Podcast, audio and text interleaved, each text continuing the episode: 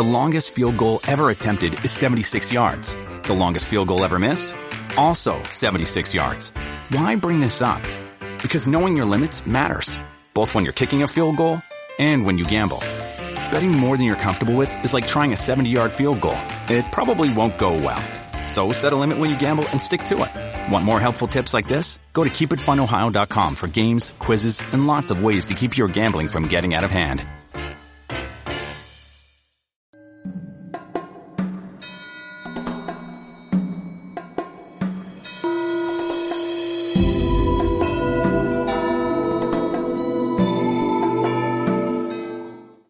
佛音，见佛法。感谢各位师兄收看今天的节目。每个人活在世间都想长寿，甚至是长生不老，于是各种吃补品调理身体，以期能在世间多留那么一段时间。但如果我们改变一下思路，不用吃那么多，只需减少一些生命的消耗，是不是也能达到同样的目的呢？关于这一点，南怀瑾老师在一次开示中给我们做出了说明。关于修道，我再告诉诸位一个经验：在我大概只有十几岁，还在杭州念书的时候，听说杭州城隍山上有一位老道士是剑仙啊。我那个时候神仙也不想当，佛也不想成，只想当剑仙。两手指一比，一道白光就射出去了。所以一听说有这个老道，就想办法去看他。听说他还是清朝的皇室出身。到城隍庙那个道观修道，你们诸位杭州的朋友应该还记得，过去城隍庙是很大一个道家的丛林，它是方丈，见他可不容易了，我跑了八趟，影子都看不见。后来总算找到一位佛教法师，他跟这个老道有点交情，才算见到了，那可不容易呀。我看他出来那个风度，可惜我不会画，当年也没有照相机。所谓白袜云鞋。白的袜子，黑的鞋前面绣个云头，走出来大袖那么一挥，那个样子我看到都醉了。这就是神仙了，那真好看，气象万千呀。然后一坐很客气，为什么一定要找我呀？我赶快跪下了，我说求道呀，师傅，不可以叫师傅，请起，不要客气，不要客气。他马上把我扶起来，然后我问他这个剑术，他说。这个我不懂，这个不懂。他一口否认懂剑术，然后告诉我两件事，我一辈子记得。他说：“我们的这个心呀，只有拳头那么大。你看这一件事情也装进来，那一件事情也装进来，装了多少事情啊？会蹦开来的。你年轻人什么剑术呀，都不要装进来。什么事情这里一过就丢出去，永远丢出去，你一辈子受用无穷了。”其实这个就是道，心里不装事儿。他还告诉我：“哎，你也不要来求什么，我也没有道，也不懂剑术。你呀，眼神儿不要那么露，年轻人眼神儿要收敛。你会不会看花呀？花怎么不会看？当然会看呀。你不会看花的，我就问：那要怎么看呢？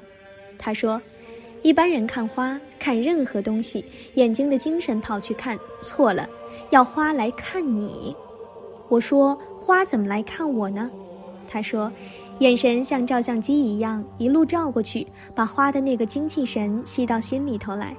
那个时候他不讲脑，花草山水天地的精神，用眼光把它吸进来，不是拿我们的精神去看花，要把他们的精神吸回来。我跑了几趟求见他，光这两段话，这一辈子就受用无穷了。到现在我都很感谢他，他修炼精神的方法也是与天地精神相往来，就是这个原理。见小曰明，手柔曰强。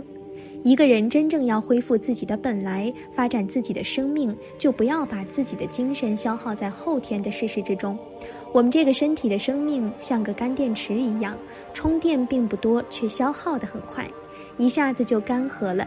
见小是如何减少耗用，约明是保养的好，慢慢就变成了一个大的光明。要用的吝啬一点，节省一点，才能保持这个身体的长远存在。宇宙给你的生命就是充电，抓得住，慢慢充了电，光明就大起来了。修道以前虽然看起来光明很小，最后成就了，能用出来的则无比的大。手柔曰强，保持手柔的结果，一切柔软，脾气情绪都平复下去，达到所谓温柔的境界。手柔到极点就是坚强，这个生命就永远持续下去了。用其光，复归其明。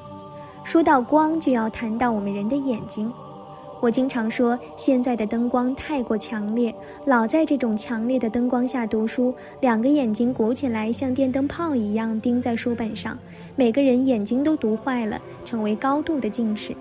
我们当年读书哪有什么电灯？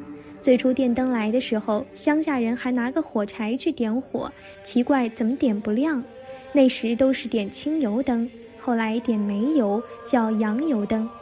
小小的洋油灯，那一种光度和现在牛排馆、咖啡馆所用的蜡烛一样，这么一点点。所以现在看到这种灯特别亲切，在这种灯下面看书或者看小说，眼睛并没有看坏。现在年轻人眼睛是看书看坏了，因为不会用气光。我经常告诉大家，看书不要盯着书看，要把书放到前面，用眼睛把书的字拉回，在脑子里面反应过来。比如自己就是个录影机，最后把书一合，这句话在哪一页、第几行，那个印象就已经留在脑中了。所以读书最重要的是用其光。就算现在已经近视了，如果小的用光。眼睛看东西时，用意念把物象拉回来，近视就会减轻。眼光越向前面直射，越会伤害眼睛。许多戴眼镜的近视朋友看起来很吃力，眼睛鼓得好大，像个探照灯一样外射。这个眼睛当然越来越坏。正确的看法，像看电影时，眼睛半开半闭，让电影的画面影像进来，看完了也就晓得了。充其量爱哭的跟着电影哭一场，可笑的就笑一笑，过去就算了。所以不要把眼睛瞪着，眼神投到荧幕上去盯住看。那个物理的电波、光波的刺激，把眼神经都破坏了，脑子也不灵光了，思想也不灵光了，反应也笨。戴眼镜的人反应都是这样迟钝，这就是告诉你们用其光的道理，是要把这个光反照。回转来照到自己里头去，复归其名，这是真实的。把老子的这句话紧紧把握住，认真去做。近视眼的同学听我说老子也听了几个月，不能白听啊。这个方法不妨试试看。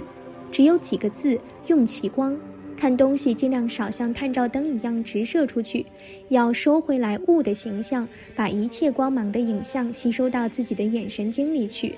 慢慢，你的视力、脑力、聪明、智慧会恢复过来，这样才会复归其明，无疑身殃。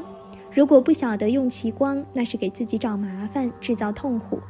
如果用其光，不但眼睛神光好了，而且还可以修到长生不老之道，是为习场。老子上面定了一个名称，叫做玄德，现在他又定一个名称，叫习常。就是经常练习的意思，练习什么呢？练习复归那个永恒生命的本来。道家修道的书上有一句话：“内照行趋”，是注重内照的意思。修道的四个字就是收视反听，把我们向外面看的视线收回来。现代的青年学生们为了应付联考，拼命读书，读成近视眼。因为两眼睛张开像手电筒一样往外放射，注意书本，结果书没有读通，眼睛都读坏了。读书要有收视观念，把精神从视线中收回来。反听意思是耳朵不向外听，把声音像录音机一样收录回到里面来。也就是说，只收听外面的声音，其余的声音听不见。普通一个人一定把耳朵对着外面去听别人的讲话，修道的人则不是，而是使别人的话音自然回入耳内。看光的道理也一样，是使外面的光线自然回到自己的眼睛里。收视反听的修道功夫就是这个原则。各家各派的打坐修道，佛家叫做观或照，也就是道家这个收视反听的道理。以身观身就是收视反听。如果能够做到收视反听，自然会内照行趋。所以有许多静坐很好的人，眼睛一闭，眼光向内照。所谓内照，就是精神内敛，精神是修道，也是错的，因为此心是活泼泼的，天机也是活泼泼的。我记得年轻时与一位有道的老前辈在西湖边上漫步，一路上柳绿花红，非常美丽。一边观赏风景，一边请他传一点道。他说：“你这年轻人怎么问这些？你不正忙着看花吗？你懂得看花吗？”